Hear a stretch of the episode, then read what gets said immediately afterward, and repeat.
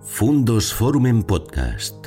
Historias y personajes que nos ayudan a comprender el mundo. Bueno, hoy presentamos ya, como les digo, la última sesión de este amplio ciclo de conferencias que a lo largo de seis jornadas nos ha permitido, o por lo menos espero, que, nos haya, que les haya permitido ahondar un poquito en las características de una obra pues tan poliédrica, tan compleja, tan rica como es la Divina Comedia y también su plasmación en el arte. Y eh, cerramos con un broche de oro absolutamente excepcional recibiendo Ignacio Gómez de Leaño, uno de los principales voces de la intelectualidad española del siglo XX y del momento. Para presentarle tenemos a uno de los comisarios de la exposición, el profesor César García Álvarez, que ya se encuentra en la mesa y que se encargará de glosar brevemente la trayectoria, por otro lado, inabarcable de Ignacio Gómez de Leaño. Así que sin más les dejo con ellos y que disfruten de la conferencia y aprendan.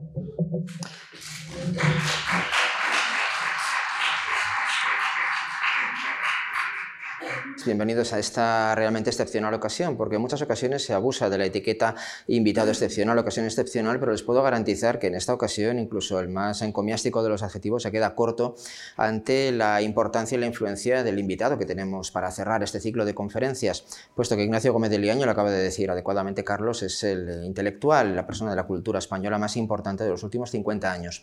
Eh, yo no quiero desde luego extenderme porque cada minuto que hable yo será un minuto que vez deje sin gozar de toda su sabiduría, pero eh, Ignacio es eh, un hombre absoluto y total de, todos los campos de la cultura.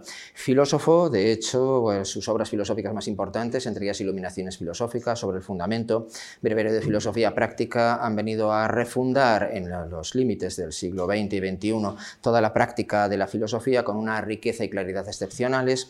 Sus investigaciones, particularmente el Círculo de la Sabiduría, se puede considerar sin exagerar, al menos esa es siempre ha sido mi opinión, siempre lo he defendido, como el proyecto de historia cultural y estudios culturales más importante jamás emprendido en lengua castellana, que ha transformado radicalmente la concepción de las relaciones entre Oriente y Occidente a partir del estudio sistemático del arte de la memoria y sus transformaciones en los diagramas del mitraísmo, el gnosticismo, el maniqueísmo y posteriormente del budismo tántrico, con lo cual es una obra absolutamente extraordinaria, pero el catálogo de sus escritos en todos los campos, desde la producción teatral con sus obras Hipatia, Bruno y Villamediana, hasta su eh, producción novelística, no muy extensa, pero una importancia extraordinaria, centrada sobre todo en tres novelas, Arcadia, Musapol y sobre todo Extravíos, configuran un panorama absolutamente extraordinario e inabarcable. Además, Ignacio es una de las figuras más importantes, el daimon, yo creo, el demonio mediador, el eros mediador entre de la producción artística española de los últimos 50 años Introdujo junto con Alain Arias Misson la poesía de acción en España, fue el más importante poeta de vanguardia de finales de los 60 y de los años 70. Al mismo tiempo también ha sido el catalizador de tantos artistas que ha reflejado en el libro de los artistas en mi tiempo, en tantísimas críticas y análisis, que realmente es una figura admirada, respetada y central, eh, como digo, en todos los campos de la cultura española. Y al mismo tiempo es una figura de una radical, quiero em, subrayarlo, independencia libertad y también un ejemplo cívico en la eh, refundación crítica de los valores de nuestra propia democracia, en libros tan extraordinarios como Recuperar la democracia. Además, en este caso para mi tortura, es un autor de un libro, un catálogo tan amplio de obras y de escritos que yo llevo 20 años estudiando su obra e intentando terminar un libro sobre la misma, pero en realidad eso es como lo de Aquiles y la tortuga. Cada vez que doy un paso, él publica una obra o dos excepcionales al año que siguen engrosando, como digo, el catálogo del que es el más importante intelectual español de las últimas décadas. Y sin más, pues simplemente quiero dejarles en su compañía y que disfruten de una ocasión excepcional de poder disfrutar de un auténtico sabio con mayúsculas.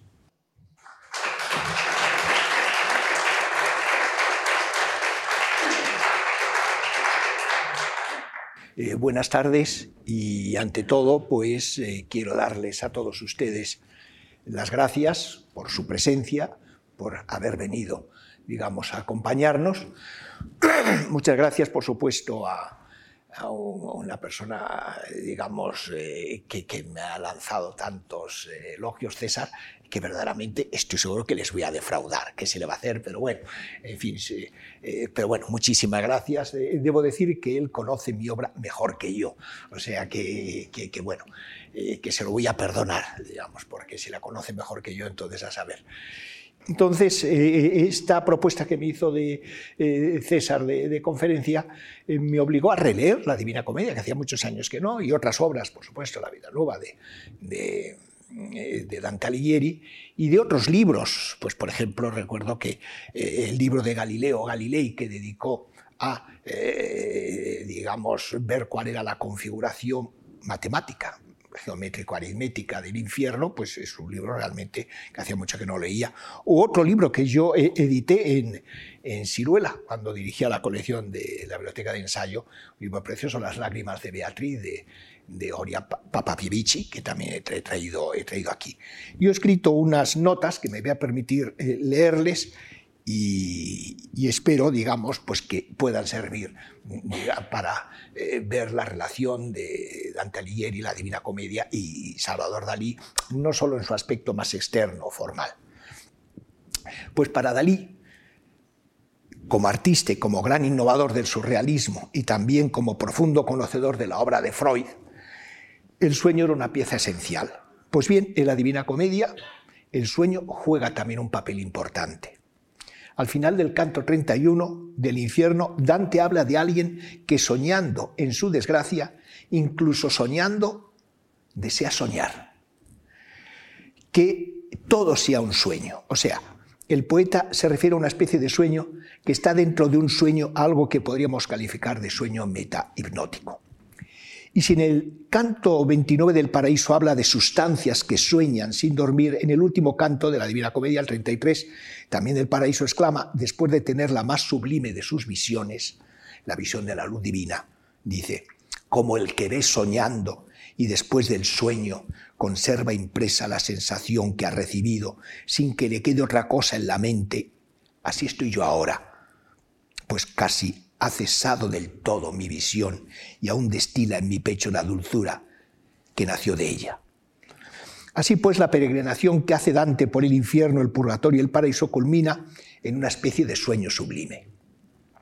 A lo que se debe añadir que al comienzo de la vida, eh, de la vida de la vida nueva, el joven Dante Alighieri, muy al comienzo, contempla a su amada Beatriz, a la que acaba de conocer, en el marco de un sueño, de una visión onírica, en la que el poeta hace comer su ardiente, su ígneo, corazón a Beatriz. Una imagen también muy surrealista. Y en otros momentos de la vida nueva también aparece el sueño como un papel muy importante, cosa que para los surrealistas como Dalí pues fue esencial. Sin duda, estas referencias en las que el poeta exalta el sueño no podían sino excitar la mente del artista de Figueras, como también la importancia que Dante otorga a la fantasía, de la que dice en el canto 17 del Purgatorio, oh fantasía, que de tal modo nos arrebatas, a veces fuera de nosotros mismos, que nada siente el hombre, aunque suenen mil trompetas en torno suyos, a la fuerza que tiene la fantasía, frente incluso a lo sensible. Pero lo que seguramente impactó más a Dalí al leer la Divina Comedia fue el riquísimo elenco de imágenes que podríamos llamar delirantes que Dante siembra a lo largo de todo el poema, imágenes que el artista español podía ver como si fuesen suyas y de las que transcribiré tres del infierno, una del purgatorio y una del paraíso. La del infierno, que está en el canto 13, dice así, cual del verde tizón que encendido por uno de sus extremos gotea y chilla por el otro, así salían de aquel tronco palabras y sangre juntamente verdaderamente más surrealista que esta imagen del tronco, imposible. La siguiente procede también del infierno del canto 19 y dice así, fuera de la boca de cada uno de aquellos pozuelos salía los pies y las piernas de un pecador, hasta el muslo, quedando dentro el resto del cuerpo. En efecto, se ve un grabado hizo precioso, Dalí, en el que se ven de una roca saliendo las piernas de, otra imagen, también la tercera del infierno, dice así, cada uno de aquellos condenados estaba retorcido de un modo extraño, desde la barba al principio del pecho, pues tenían el rostro vuelto hacia las espaldas y les era preciso andar hacia atrás, porque habían perdido la facultad de ver por delante. También una imagen singularísima. Del purgatorio voy a, leer esta, la descripción de esta imagen. Como la joven cigüeña que extiende sus alas, deseosa de volar, y no atreviéndose a abandonar el nido, las pliega nuevamente, lo mismo hacía yo, llevando, llevado de un ardiente deseo de preguntar, que se inflamaba y se extinguía, como las alas de la cigüeña también, otra imagen muy singular. Y si pasamos al paraíso, allí vemos imágenes que parecen sacadas de la fase atómica y desoxirribonucleica o genético celular de Dalí. Por ejemplo, aquellas almas gozosas se convirtieron en esferas sobre polos fijos, resplandeciendo vivamente a guisa de cometas, y como las ruedas en el mecanismo de un reloj se mueven de tal suerte que a quien las observa le parece que la primera está quieta y la última vuela, así también aquellos glóbulos me hacían estimar su velocidad o lentitud por el grado de sus resplandores. No cabe duda que esa y tantas otras imágenes de la Divina Comedia, yo reuní un elenco, no sé si de 30 o 40, que me parecían totalmente delirantes, aquí solo he leído estas pocas, eh, no podían sino hacer mella en la imaginación de Dalí. Era como si estuviese en su casa, en las diferentes estancias de su casa, o por mejor decir, en las diferentes etapas de su arte. Nada tiene pues de extraño que le inspirase. Pero yo quiero ahora destacar esta otra imagen, que se encuentra al inicio del canto 28 del infierno. El poeta dice así, una cuba que haya perdido las duelas del fondo no se vacía tanto como un espíritu que vi hendido desde la barba hasta la parte inferior del vientre. Sus intestinos le colgaban por las piernas. Se veía el corazón en movimiento y el triste saco donde se convierte en excremento todo cuanto se come. Mientras le estaba contemplando atentamente, me miró y con las manos se abrió el pecho diciendo, mira cómo me desgarro, mira cuán estropeado está Mahoma. Alí va delante de mí llorando, con la cabeza abierta desde el cráneo hasta la barba. Si he querido destacar la figura de Mahoma, no es porque simpatice con su vida ni con su ideario, como tampoco Dante simpatizaba con él, ya que lo arrojó a los eternos suplicios del infierno. Pero he querido detenerme en su figura porque en el Corán se menciona el viaje nocturno que hace Mahoma en una circunstancia muy especial de su vida. Ante la persecución de que era objeto en la Meca y a la vista de que su simiente no parecía arraigar en la ciudad, en su ciudad natal, la Meca, Mahoma juzga que lo más prudente es poner tierra por medio y busca refugio en la cercana Taif. Pero como tampoco allí encuentra un ambiente propicio, vaga sin rumbo por el desierto hasta que retorna a la Meca, donde uno de sus discípulos le ofrece protección en su domicilio.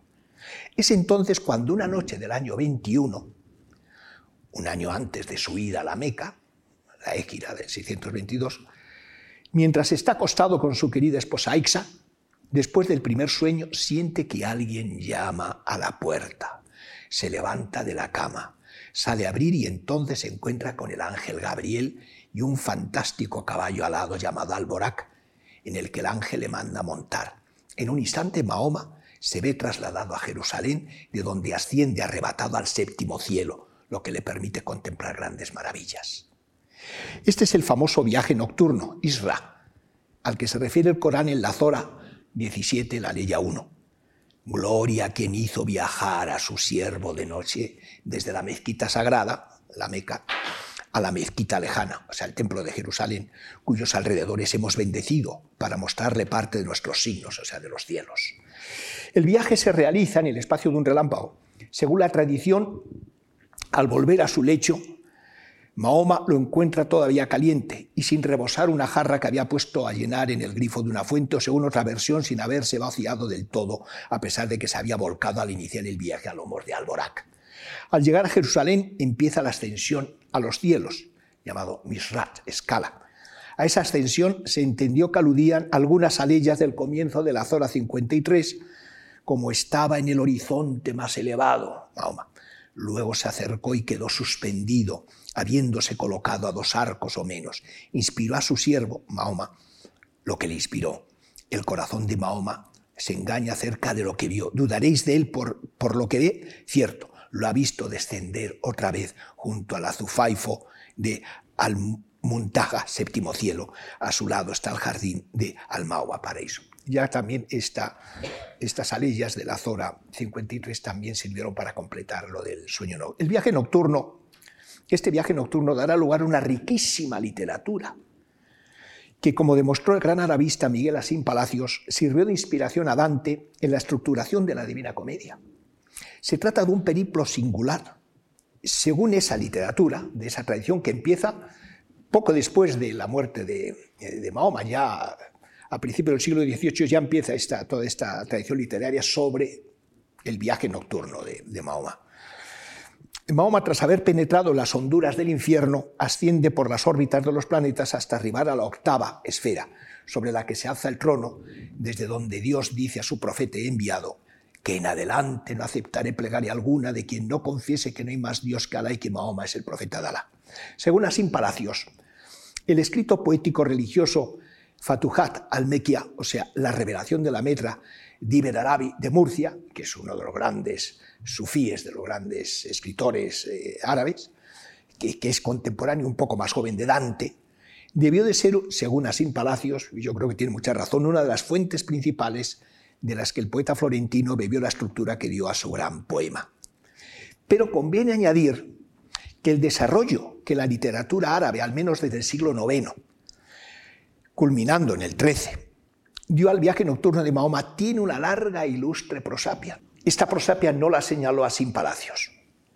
Se basa en una tradición de tipo mnemónico enciclopédico que consiste en recorrer los 12 signos del zodíaco y los 360 grados de la eclíptica octava esfera de naturaleza neumática espiritual, tras, haber dejado atrás las órbitas arcóntico-planetarias de naturaleza psíquica animal. Esa tradición se remota a Metrodoro de Stepsis, comienzo del siglo I a.C. Fue adoptada por el mitraísmo en ese siglo. Tiene un amplio desarrollo en diferentes escuelas gnósticas y cristiano-gnósticas de finales del siglo I y del siglo II, basilidianos, gnósticos, etc.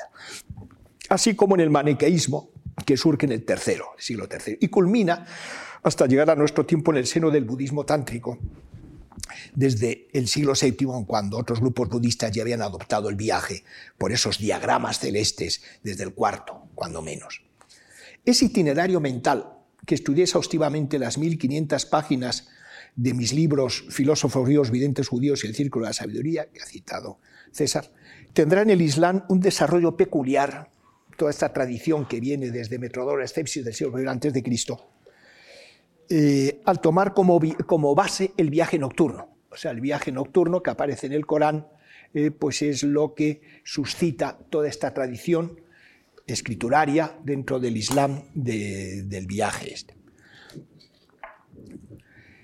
Eh, y desde cuando llega Mahoma a Jerusalén es cuando inicia ya su ascensión, su, escala tras cruzar las esferas celestes o signos divinos hasta el trono de Dios. Dado que la mezquita, otro punto importante, dado que la mezquita Al-Aqsa, que está situada en el lugar donde se encontraba el templo de Salomón, en Jerusalén, ha sido vista como la mezquita más remota a la que llega eh, eh, Mahoma, a la que llega Mahoma, eh, la cúpula de la roca este es un edificio singularísimo dentro del arte islámico, único, construida en el año 691, es decir, apenas 50 años después de la muerte de, Mahoma, y que está junto a la mezquita de Al-Aqsa, puede contemplarse como imagen del viaje sacronemónico de tradición cristiano-gnóstica que afectúa a Mahoma estando acostado con Aixa, lo que explica su especialísima estructura.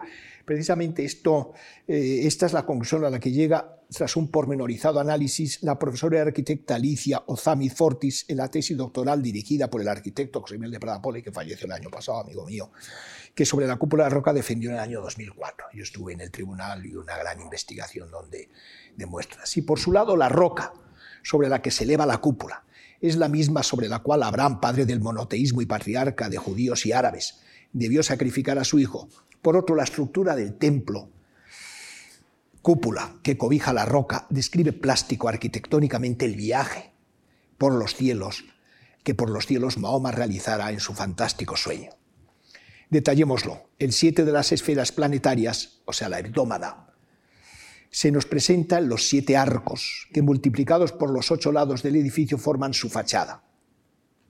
Una vez dentro, vemos que la ogdoada, los ocho pilares y la serie de 16 8 por 2 columnas que se combinan con los pilares forman el primer cerco de la roca.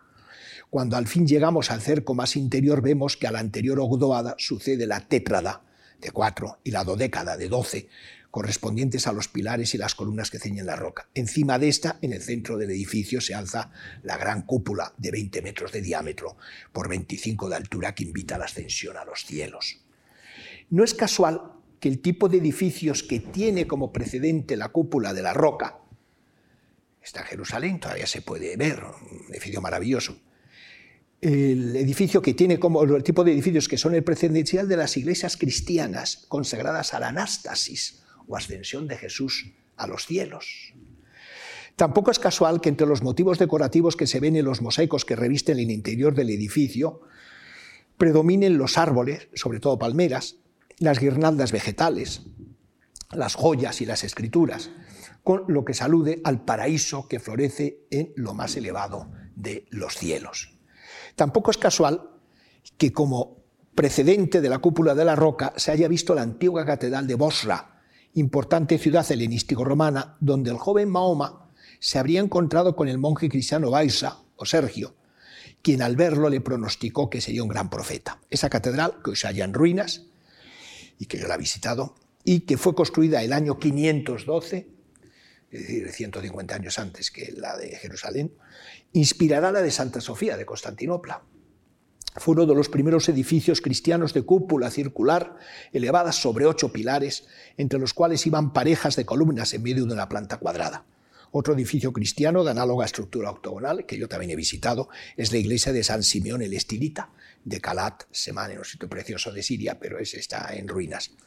Agreguemos que el arte de la memoria que se practicó a finales de la Edad Media se inspiró a menudo en la Divina Comedia, como mostró la señora Frances Yates, y quiero destacar esta conexión, pues uno de los primeros temas que traté con Dalí cuando lo conocí en julio del año 1978 en su casa de Port fue el de la memoria. La ocasión la puso su famoso cuadro La persistencia de la memoria. Así, en mi diario de entonces, se encuentra en mi libro El Camino de Dalí, que es eh, lo que en mi diario apuntaba en mis conversaciones y reuniones con Dalí, al llegar al 14 de julio de ese año 78, tomo las siguientes notas. Nos sentamos a la larga mesa, que tiene forma de cuerno o de parábola. Dalí tenía sobre la mesa dos libros. En la portada de uno, que estaba en ruso, se veía el reloj blando colgado de la rama de un árbol de su cuadro La persistencia de la memoria, los relojes blandos también se le conoce. El otro era una biografía de don Carlos, el infortunado primogénito de Felipe II, que llevaba sobre el pecho la insignia de la Orden del Toisón de Oro. Quiero que nos hable usted, dijo Dalí mientras me miraba fijamente, sobre el laberinto, sobre el Toisón de Oro. En fin, eh, viene más eh, cosas en mi diario sobre esto. Quiero destacar la referencia platónica al bellocino de oro porque se trata de un tema recurrente en la imaginación simbólica de Ali, y nuestro artista se ha ocupado de él de forma especial en los últimos tiempos. Su aparición más enigmática se halla en uno de sus cuadros más célebres, Los relojes blandos, la persistencia de la memoria del año 1931 popularmente conocido como relojes blandos. El reloj que aparece suspendido en la rama de un árbol en los confines del mundo, en el límite del mar y tierra, tiene una forma y disposición idénticas a las de la representación pictórica tradicional, como se ve en Erasmus Quelinus del Toisón de Oro que Jasón y los demás argonautas fueron a buscar el reino de la Colqui, de la región del sol naciente. Y que en la forma caballeresca que le confirió el duque Felipe del Bueno de Borgoña, antepasado de su majestad Carlos I, Carlos I de España, todo esto viene en mi diario, constituye la insignia más preciosa y legendaria de la monarquía española. Hay un puente, pues, que atravesando tiempos y espacios conecta la persistencia de la memoria con El Príncipe del Ensueño, que es un cuadro que pintó Dalí, que yo vi pintar en buena medida el retrato que hizo a partir de una foto de quién es eh, al rey Juan Carlos I, que se tituló eh, El Príncipe del Ensueño. Ahora ponen el ensueño del príncipe, bueno, es igual. En esa obra, eh, el vínculo el artista sitúa en la ventana abierta en el pecho del príncipe las entretelas de su corazón, como si estas entretelas fueran su más eh, persistente memoria. Y más adelante, en este diario mío, digo, el pasado otoño, Dalí dio un paso hacia adelante en su dirección mágica. Pintó un cuadro con el tema de las ruedas combinatorias y giratorias de Raimundo Lulio. Lo llevó al museo, lo colocó en la sala de la persistencia de la memoria los relojes blandos, sobre un cartel de la Lotería Nacional Francesa que dice Le visage de la chance par Dalí, el rostro de la suerte por Dalí. Y de ese modo expresó que su teatro se movilizaba, que en su teatro de la memoria se producía un movimiento rotatorio y combinatorio, de origen fosfénico, no mecánico, semejante al de las construcciones mnemónicas que Giordano Bruno diseñó en su obra de Umbris, idearon sobre la sombra de las ideas. He de agregar que en el centro del cuadro luliano de Dalí se entrevé como una sombra al rostro de una mujer. Hasta aquí mis apuntes acerca de mis conversaciones de ese momento con Dalí. Debo añadir que la Divina Comedia tiene también un carácter rotatorio. Diríase que luliano, pues todos sus territorios, el subterráneo del infierno, con forma de embudo, el monte que representa el purgatorio y las esferas celestes que llegan hasta el empirio del paraíso, que culminan en la esfera cristalina primero y en la décima del empirio, no solo son circulares, sino que en ellas sus moradores están todo el tiempo circulando, o sea, girando por esos círculos que forman paisajes en verdad surrealistas. Pasemos ya a las ilustraciones que hizo Dalí en 1960, o sea, un Dalí que había llegado a su plena eh, madurez, sobre la Divina Comedia. Mientras que en las ilustraciones que hizo sobre los cantos de Maldoror del año 1934, obra inicial de Dalí en ese género plástico literario, llama sobre todo la atención lo geométrico de la agresividad y lo buido de la interpretación delineada del poema. En las ilustraciones que un cuarto de siglo después hace el pintor de la Divina Comedia, lo que nos fascina es lo deslumbrante y variado de las composiciones. No es el artista encaramado en la afilada aguja del surrealismo el que hace las ilustraciones, sino uno de los artistas más célebres de su tiempo que recorre el ciclo dantesco armado de una copiosa producción artística. La Divina Comedia daliniana es ante todo un museo de la entera imaginería de Dalí y con las diferencias caras y con las diferentes caras de Dalí se darán cita allí muchas de las caras del arte del siglo, del siglo XX.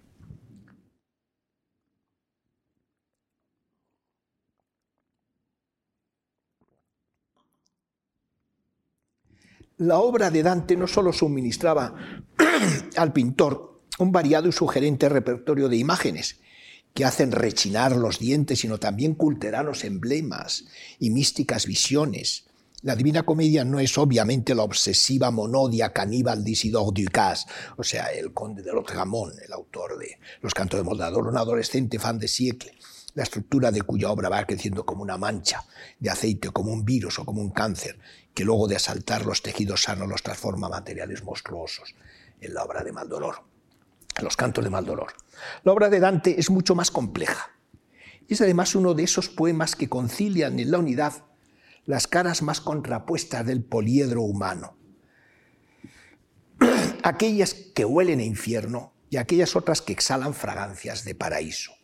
Y que viene a ser un compendio del saber filosófico, teológico y hasta científico de, eh, precisamente he traído aquí el librito de Galileo, que dedicó a finales del siglo XVI a ver qué organización matemática, geométrico-matemática tienen los círculos del, del, infierno. Es todo un tratado científico, lo cual pone en evidencia también el interés que tenía eh, por la matemática, por la aritmología, Dante, incluso y si ustedes leen su relato más autobiográfico, que es La vida nueva, verán que al final del mismo, eh, que está dedicado a Beatriz, que era su amada, al final del mismo dedica varios párrafos a decir que Beatriz es el número 9. Y hace especulaciones sobre el 9, que ahora mismo no, no, no es el momento de detallar. Quiero decir con esto que no solo era Dante una persona con muchos conocimientos de política, como en su tratado de monarquía, y por supuesto de poesía, todo lo que quieran, inventor de la nueva poesía, el Lunga Vulgar y la nueva canción amorosa, sino que tenía grandes conocimientos de filosofía, teología y de ciencias en la época. Y con más propiedad que en el caso de los cantos de Maldoror, se puede hablar aquí de una galería de imágenes. Francis Jace en su obra El arte de la memoria se ha referido, quiero recordarlo una vez más, a la conexión de la imaginería dantesca y de su sistema de lugares con los artificios de la memoria local o arte de la memoria.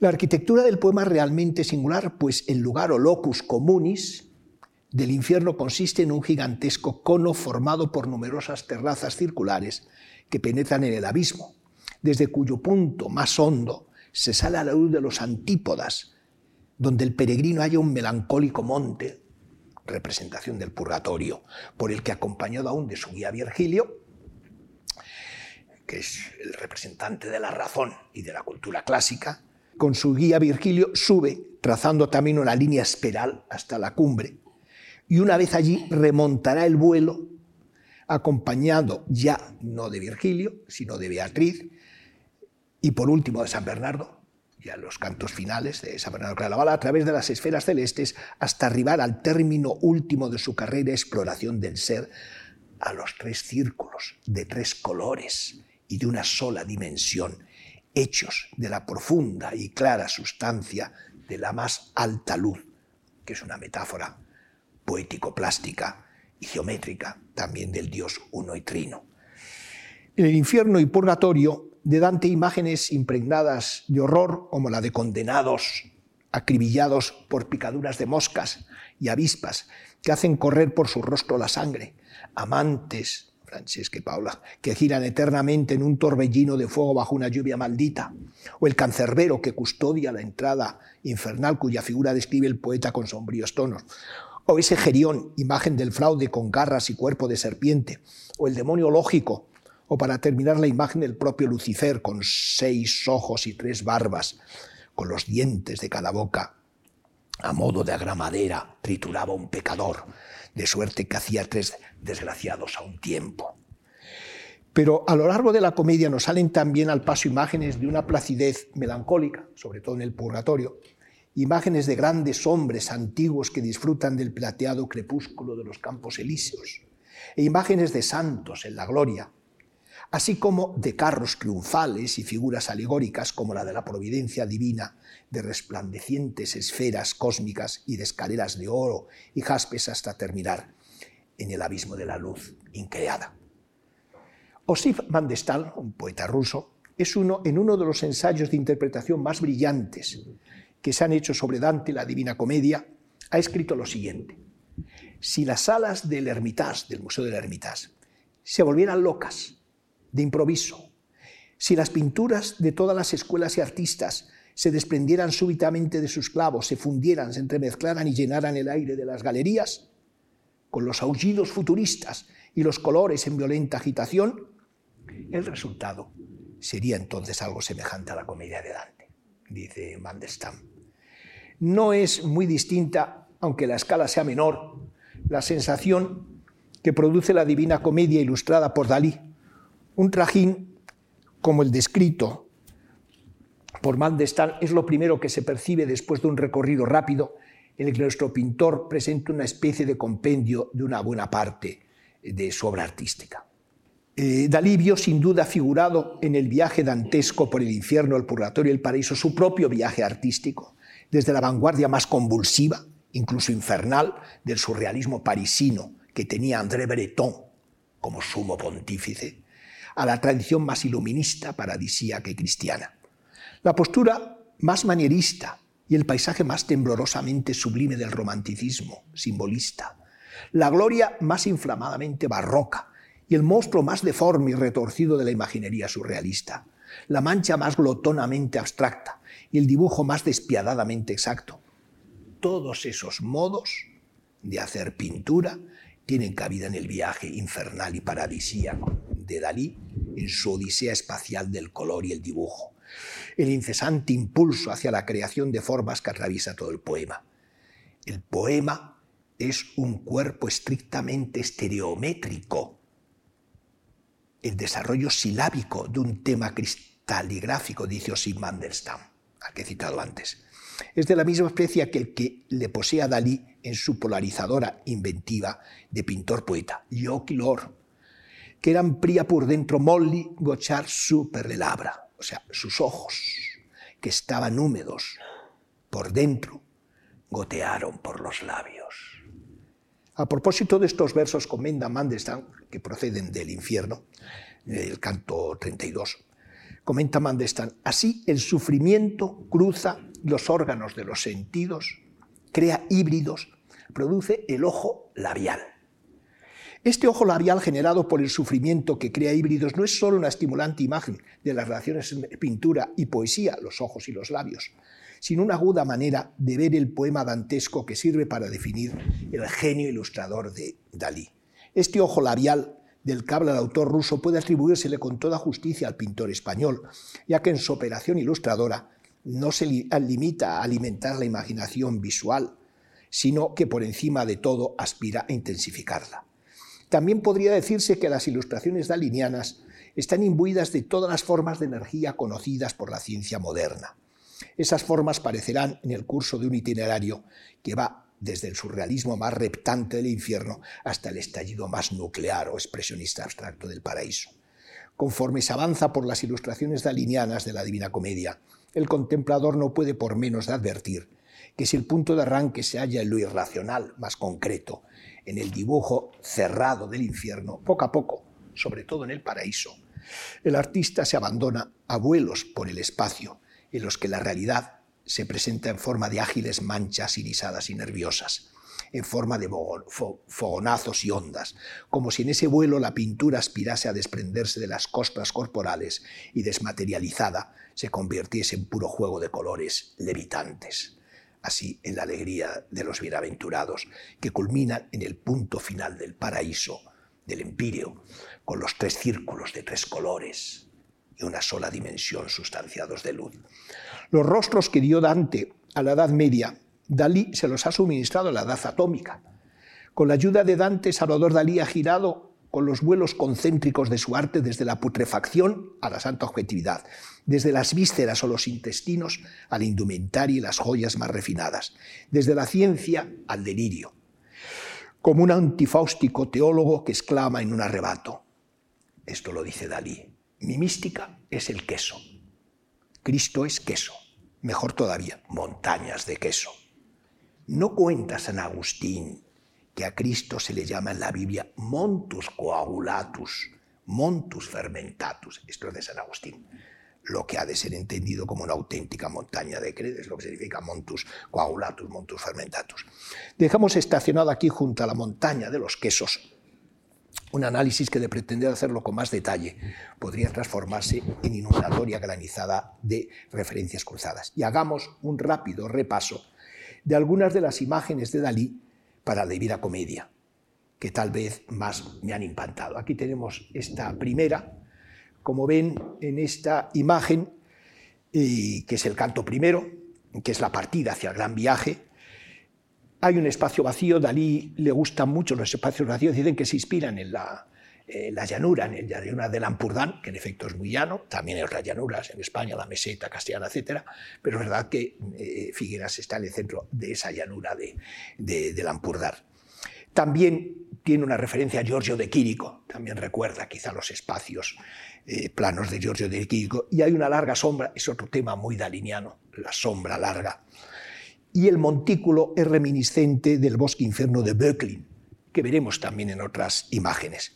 Y este, esta ilustración tiene quizá como referencia más próxima los elementos enigmáticos en un paisaje, una obra de 1934. Aquí tenemos del canto segundo Virgilio, y claro, Virgilio, digamos, se lo da a través de una figura angélica, la que tienen a la derecha, eh, que es también una representación de la adorada Beatriz, aunque aquí se supone que es Virgilio el que le, da ánimos a través de esta, de imagen, de esta visión. Por supuesto, Dante es el personaje con la túnica esta marrón grande y con la corona de laurel, que es como suele aparecer, eh, y que están pintadas, como ven, de forma muy contrapuesta. La pintura de, de Dante es más terrena, mientras que la de Beatriz la de este ángel es mucho más aérea, y de nuevo vemos también ese espacio plano de llanura que es muy típico de Dalí también, de Giorgio eh, de Quirico.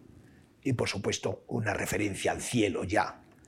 Aquí Caronte cruza el Aqueronte, aquí las figuras que están al fondo son Virgilio, que es el guía que conduce a, eh, a Dante por el infierno y por el purgatorio y que representa, como he dicho, la cultura clásica, la razón, el uso de la razón. Y entonces eh, aquí la barca de Caronte, digamos, para pasar, digamos, al más allá infernal, y entonces, pues es una figura que recuerda más bien a un Hércules, eh, digamos, eh, y bueno, pues, y, y, en el fondo, sí, aquí no se ve aspecto de Becklin, pero, pero bueno, en otros momentos quizá lo, los, los eh, los veremos. En la siguiente creo que los veremos. Esta también es una imagen muy típica de Dalí. Como ven, es una especie de, calavera que acaba en una lengua. También aquí eh, hay un tema muy, muy daliniano que es el juego de materias duras y materias blandas. O sea, el cráneo es una, y los dientes son una materia dura y la materia blanda. Volvemos otra vez en esta perspectiva plana, digamos con esas líneas geométricas, las sombras, también la sombra de esa piedra. Y otro tema fundamental en el arte de Dalí es la horquilla que ven al fondo, esa especie de callada que es un poco la Y pitagórica y sostén, es un tema muy, eh, muy daliniano este eh, de aquí. Bueno, esta es la imagen eh, que antes vimos de eh, está en el canto 19, también de los, eh, se trata los simoníacos, estos son los simoníacos los que venden lo sagrado, comercian con lo sagrado, y entonces vemos estas piernas danzantes, eh, que podía ser una obra muy, muy surrealista, pero que está descrita literalmente, como vimos antes, por, por, por Dante Alighieri. De nuevo vemos también el plano este eh, con esta perspectiva geométrica, la gran sombra de Dante, que es mínima en relación con esa roca de la que salen eh, esas piernas y pies. Aquí tenemos también otro, otro tema. Eh, aquí sí vemos al fondo la isla de Böcklin. Esa sí es una representación muy literal de la isla de los muertos de Böcklin, que tiene delante esta otra figura y de hecho si van ustedes al Teatro Museo de Dalí verán que en el escenario el telón del fondo es justamente esa imagen que vemos ahí, pero claro, en tamaño enorme, gigante. Y aquí volvemos a ver lo duro con lo blando, las sombras también. Vemos que a Virgilio y a, Dante solo se les ve como unas sombras alargadas. Y el tema de las hormigas es un tema muy importante de Dante. Yo demostré, y lo pueden leer en mi libro Dalí descifrado, que eso se lo inspiró Ramón y Cajal. Ramón y Cajal, eh, que era el que de algún modo dirigía el laboratorio de la residencia de estudiantes, donde estudió en los mediados años 20 eh, Dalí, donde conoció a Buñuel y a García Lorca, a Pepín Bello, etcétera, etcétera. Y, eh, de hecho una foto famosa en que se ve a, a, García Lorca en el laboratorio con un microscopio. Y y, claro, Ramón y Cajal era un dibujante fantástico, pues su pasión era la pintura, hubiese querido ser pintor, pero su padre no se lo permitió porque se iba a morir de hambre. Y, al final descubrió el padre que la pintura le servía muy bien a, sus hijo, a su hijo cuando estudiar medicina estudió anatomía y vio que hacía unos dibujos anatómicos perfectos. Entonces él, que se pasó toda su vida con el microscopio, entonces se pasó haciendo dibujos de lo que veía las células, eh, de las sinapsis, de las dendritas, en fin, de todo, todo ese universo. Pero eso le inspiró mucho a pinturas de Dalí del final de 1926, principio del 27, que aparecen, que incluso eh, Lorca la llamó tu eh, estética eh, o sea, se refirió a fisiológica o algo así, le digo pero eh, y en efecto se ven, digamos, como muchos filamentos como los que aparecen en los dibujos neurológicos e histológicos de Ramón y Cajal. Pero es que los cuentos de vacaciones, cosa que no se comenta, que son para mí la obra de ciencia ficción neurológica más importante que se haya escrito, los cuentos de vacaciones son una obra preciosa, literariamente originalísima, aparece el tema de las hormigas de una manera muy importante. Entonces, curiosamente, aquí vemos también digamos, en esa, en esa especie de peñasco que parece como una calavera, las, las hormigas. También este es otro tema muy, muy daliniano. Estos son del canto 30, de unos últimos cantos finales del infierno, y es de los que se devoran entre sí, es el tema fundamental. De nuevo tenemos la materia dura y la materia blanca, eh, blanda, la cabeza femenina, eh, inclinada como en la persistencia de la memoria, de los relojes blandos, a lo que me refería antes, ese cuadro tan importante, y otras obras de final de los años 20 y principios de los 30, devora la cabeza masculina. Las ilustraciones de Dalí los cantos de Maldoror, etcétera, y otras obras ya están aquí. Este es un tema muy, muy daliniano y volvemos a ver, también a veces suelen aparecer eh, después de estas llanuras que en este caso, como viene una que es como una plataforma geométrica, que es otro tema también muy daliniano, eh, y que por cierto aparece, no recuerdo qué canto, creo que del Purgatorio de la Divina Comedia, cuando habla de unos escalones de diferentes colores que son como eh, casi de piedras preciosas, este me recuerda. Pues eh, a veces en el fondo de estos paisajes de Dalí, y como se dice, aparecen montañas que son los Pirineos. En este caso no está tan clara, pero ahí está. Bueno, aquí tenemos, eh, aquí ya hemos pasado al purgatorio y tenemos el ángel caído, está en el canto primero, el cuerpo con cajones. Dalí lo empieza a utilizar a mediados de los años 30 en el mueble antropomórfico, es una obra suya muy conocida, muy importante. Y en este caso vemos eh, cómo los cajones pues, salen de los pechos, del vientre, del sexo, y luego pues tiene unos pies que son unas garras, más bien es un ángel caído en el purgatorio, de los ángeles caídos, digamos. Y el tema de, los cajones lo, habrá, lo dará mucho Dalí, el gusto de mezclar lo orgánico con lo eh, eh, material, mecánico, es decir, con eh, lo artificial, lo natural y lo artificial. Y, y también ver de sacar lo interior, Dalí, que era un artista que se preocupaba mucho por las interioridades. Cuando estaba en la residencia de estudiantes, en su habitación estaban todas las obras de Freud, porque Freud, la obra completa de Freud, el primer país al que se tradujeron fue al español, precisamente. Y esto eh, lo dicen, eh, eh, digamos, pues los que estaban en la residencia de estudiantes, como estaban continuamente leyendo en, la habitación de, Dalí las obras de, de Freud. Pues de algún modo él siempre se preocupó por el interior. Y una manera de visibilizarlo, de materializarlo, pues era en base a estos, a estos cajones. Aquí tenemos, claro, ya cambia mucho el estilo. Es el rostro de Virgilio, un rostro, eh, está en el canto décimo del Purgatorio, porque lógicamente Virgilio no pudo acceder al paraíso, él era, después de todo, pagano. Y es un rostro que tiene algo de nube, tiene algo de imagen onírica también, como soñada, que mira con pesadumbre, pues no en vano eh, Virgilio está circulando, ha circulado por el infierno y ahora está en el purgatorio. O sea que también vemos aquí otro estilo, ya más aéreo. Aquí tenemos también, también un paisaje muy de Dalí y que este es el segundo círculo de la montaña de la purificación, que está en el canto 13.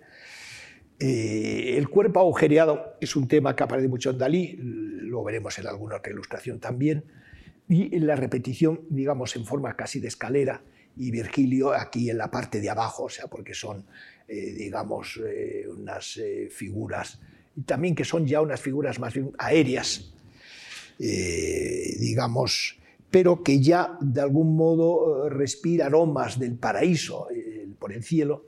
Y eh, el tema este de la repetición de figuras, por ejemplo, se ve en un cuadro suyo que es el torero alucinógeno, que lo pueden ver en el, Museo de, Dalí, donde se repiten en ese caso la repetición de, Venus y de otras imágenes femeninos, femeninas. Bueno, aquí tenemos la araña, también aquí nos remite a Ramón y Cajal. Ramón y Cajal estudió mucho todo este tipo de esos cuentos de vacaciones.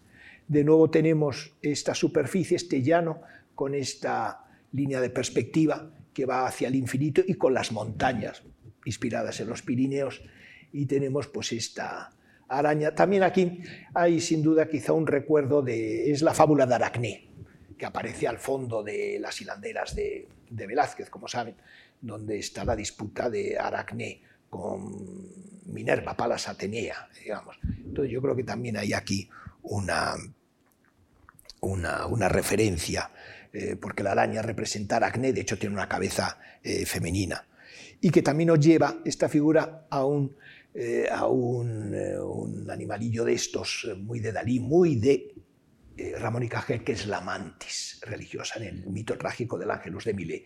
Dalí habla mucho sobre la mantis religiosa y también tiene que ver con, con esto.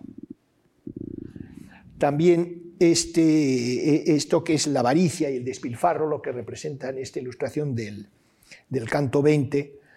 Y aquí sobre todo se ve un tema muy delineado que es la imagen doble. Es una imagen eh, que es la señora que vemos a la izquierda, eh, la pintó también en una pintura de principios de los 30, que es, eh, que es el destete del mueble, yo no sé qué, porque es una figura que en esa pintura aparece como con horadada el cuerpo, pero la postura es la misma. Y vemos que eh, pueden verse como varias representaciones. Y esto hay cuadros, bueno, por supuesto en primer plano, con grado de sombra, pues son, volvemos a ver a Dante y a, Virgilio. E, e, ese, ese, fondo pétreo recuerda algo al Cabo de Creus, que también inspiró mucho a Dalí, al cabo de Creus, y la bahía de Porgigat también eh, con, eh, con el ángel, y hay pinturas que ayudan a entender esas como son las impresiones de África del 38, el mercado de esclavas con la aparición del busto invisible de Voltaire, donde aquí aparecen estas figuras, eh, estas cabezas raras que tenemos en esa especie de, de arcos pétreos, eh, pues en esa pintura aparece el busto de Voltaire, digamos, o sea, también como imagen, como imagen doble. Y aquí de nuevo, en este caso, que es eh, Dante purificado, que es ya en el último canto del Purgatorio, aquí vemos un ángel visto de, de espaldas, como un doble triángulo. También Dalí siempre estuvo muy interesado en la geometría y en las cuestiones morfológicas leyó mucho sobre esos temas científicos de, geometría y de teoría de las proporciones y demás. Y aquí vemos también que tiene esta ventanita, digamos, eh, una ventana triangular, que es un poco la visión, de algún modo, del, más allá. Y, y, que recuerda, piense en la Madonna de Porgigat, una obra ya del 49, estas son del 60, y donde aparece la Madonna de Porgigat con esa especie de, en fin, de ventana en, el centro de, su torso. Y también en una obra que les cité antes, El destete del mueble alimento del 34, una obra muy temprana donde se ve esa figura de mujer como la que hemos visto antes, así dada, pero eh, con, eh, digamos, con un mueble abierto.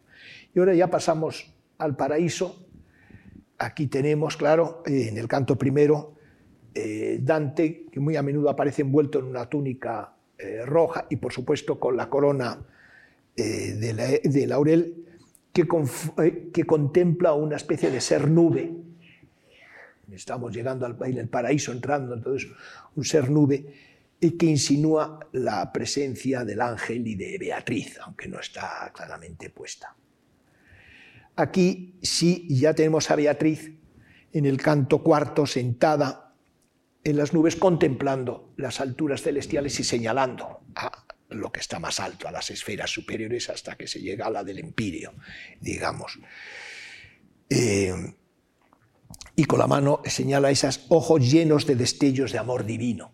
Eh, es una frase que aparece en ese canto de, Dante y en la que posiblemente se inspiró eh, Dalí por, por los ojos de, que tiene Beatriz y, la señal que hace hacia las alturas. Bueno, aquí tenemos una imagen de, Dante, eh, del canto séptimo, cabeza de, perfil, y que lo que refleja es como una reflexión profunda. O sea, aquí Dante es como una persona que medita, o que incluso que ya tiene visiones interiores, casi es un personaje onírico, se puede decir que está soñando, casi. Tema que, repito, tiene mucha importancia no solo en la Divina Comedia, sino en la vida nueva y en otras obras de, de Dante y, por supuesto eh, en, Dalí. Bien, aquí tenemos otra faceta del arte de, Dalí en esta obra, que es del canto 11, eh, que es una oposición entre la paz celestial y el desarrollo terrenal. Eh, claro, Dalí se interesó mucho por el cuerno del rinoceronte, todos esos son pequeños cuernos rinos, porque representa la espiral logarítmica, que para él plásticamente era muy importante. Y por otro lado, porque también le llevaba a estructuras de tipo biológico, con lo cual compuso bastantes figuras en base a este tipo de, células de pequeños cuernos de rinoceronte, el más famoso es el de Velázquez pintando a la infanta Margarita rodeada de las luces y sombras de su propia gloria, del 58, dos años anteriores a la realización de estas obras. Un cuadro fantástico, excepcional y que está todo lleno de este tipo de, cuernitos de rinoceronte que son casi como células y que está todo, eh, digamos, en un perpetuo movimiento, pero que entre todos ellos componen una figura. Bueno, aquí esta pues es, muy conocida, puesto que es el Cristo de San Juan de la Cruz, uno de los cuadros más celebrados de Dalí es su representación del Cristo de San Juan de la Cruz, que el dibujo maravilloso lo pueden ver en, Ávila, y, aquí pues está contemplando eh, Dante, acompañado de Beatriz, digamos, al Cristo que desciende del, del cielo, y o sea que ya estamos evidentemente en esferas altas. Esto está en el canto 14. Aquí vuelve a salir el tema de los cuernos de rinoceronte, estas estructuras minimales que terminan haciendo una figura. Y esto recuerda quizá un poco más a otro cuadro importante de la época, la cabeza rafaelesca estallando, puesto que también en este caso el cuerpo eh, parece como si estallase, y esta es, representa la providencia divina. Eh, que, como ven es una estructura hecha a base de esos cuernos de rinocerontes o de curvas logarítmicas o estructuras celulares. Vuelven a aparecer, como vemos, no aparecían en el infierno y tampoco en el purgatorio, pero sí en el paraíso. Ya representan la fase atómica, digamos, de Dalí neurobiológica. Pues aquí también tenemos el Dalí, eh, Dante recobra la luz de los ojos volvemos a ver esas estructuras de lo infinitamente grande, etc. Y que también de algún modo representa la recuperación de la vista que tuvo San Pablo. No nos olvidemos que San Pablo al ir a Damasco, entonces cae del caballo. Bueno, esto ya es leyenda, puesto que en aquella época un San Pablo no viajaba en caballo, iba andando, digamos. Pero bueno, el caso es que él tuvo esa especie de caída, se quedó ciego y luego ya en Damasco eh, pues en la, donde vivía Ananías, San Ananías, que existe todavía la capilla, yo la he visitado varias veces es un sitio precioso, en la parte antigua de Damasco, pues allí recuperó la visión, pues también de algún modo en esta obra eh, trata con esta luz que hay en el fondo, pues eso de recuperar eh, la visión. Y aquí el Argen Gabriel, y ya llegamos a la oración de San Bernardo, y ya termino. O sea, como Dante, también Salvador Dalí culminó su trayectoria artística en una especie de paraíso católico monárquico español, cuando había empezado una especie de infierno surrealista, hecho de jirones, vísceras, sangre y cuerpos óseos, cuerpos rotos. Y no deja de ser un símbolo el que esta conferencia sobre las ilustraciones de la Divina Comedia haya tenido lugar el Día de los Difuntos, uno después del Día de Todos los Santos. Ese es precisamente el tema del poema de Dante, el recorrido que el poeta hace por el mundo de los difuntos, acompañando primero por Vigilio, después por Beatriz y por último por San Bernardo. Ya he dicho, ya nada más.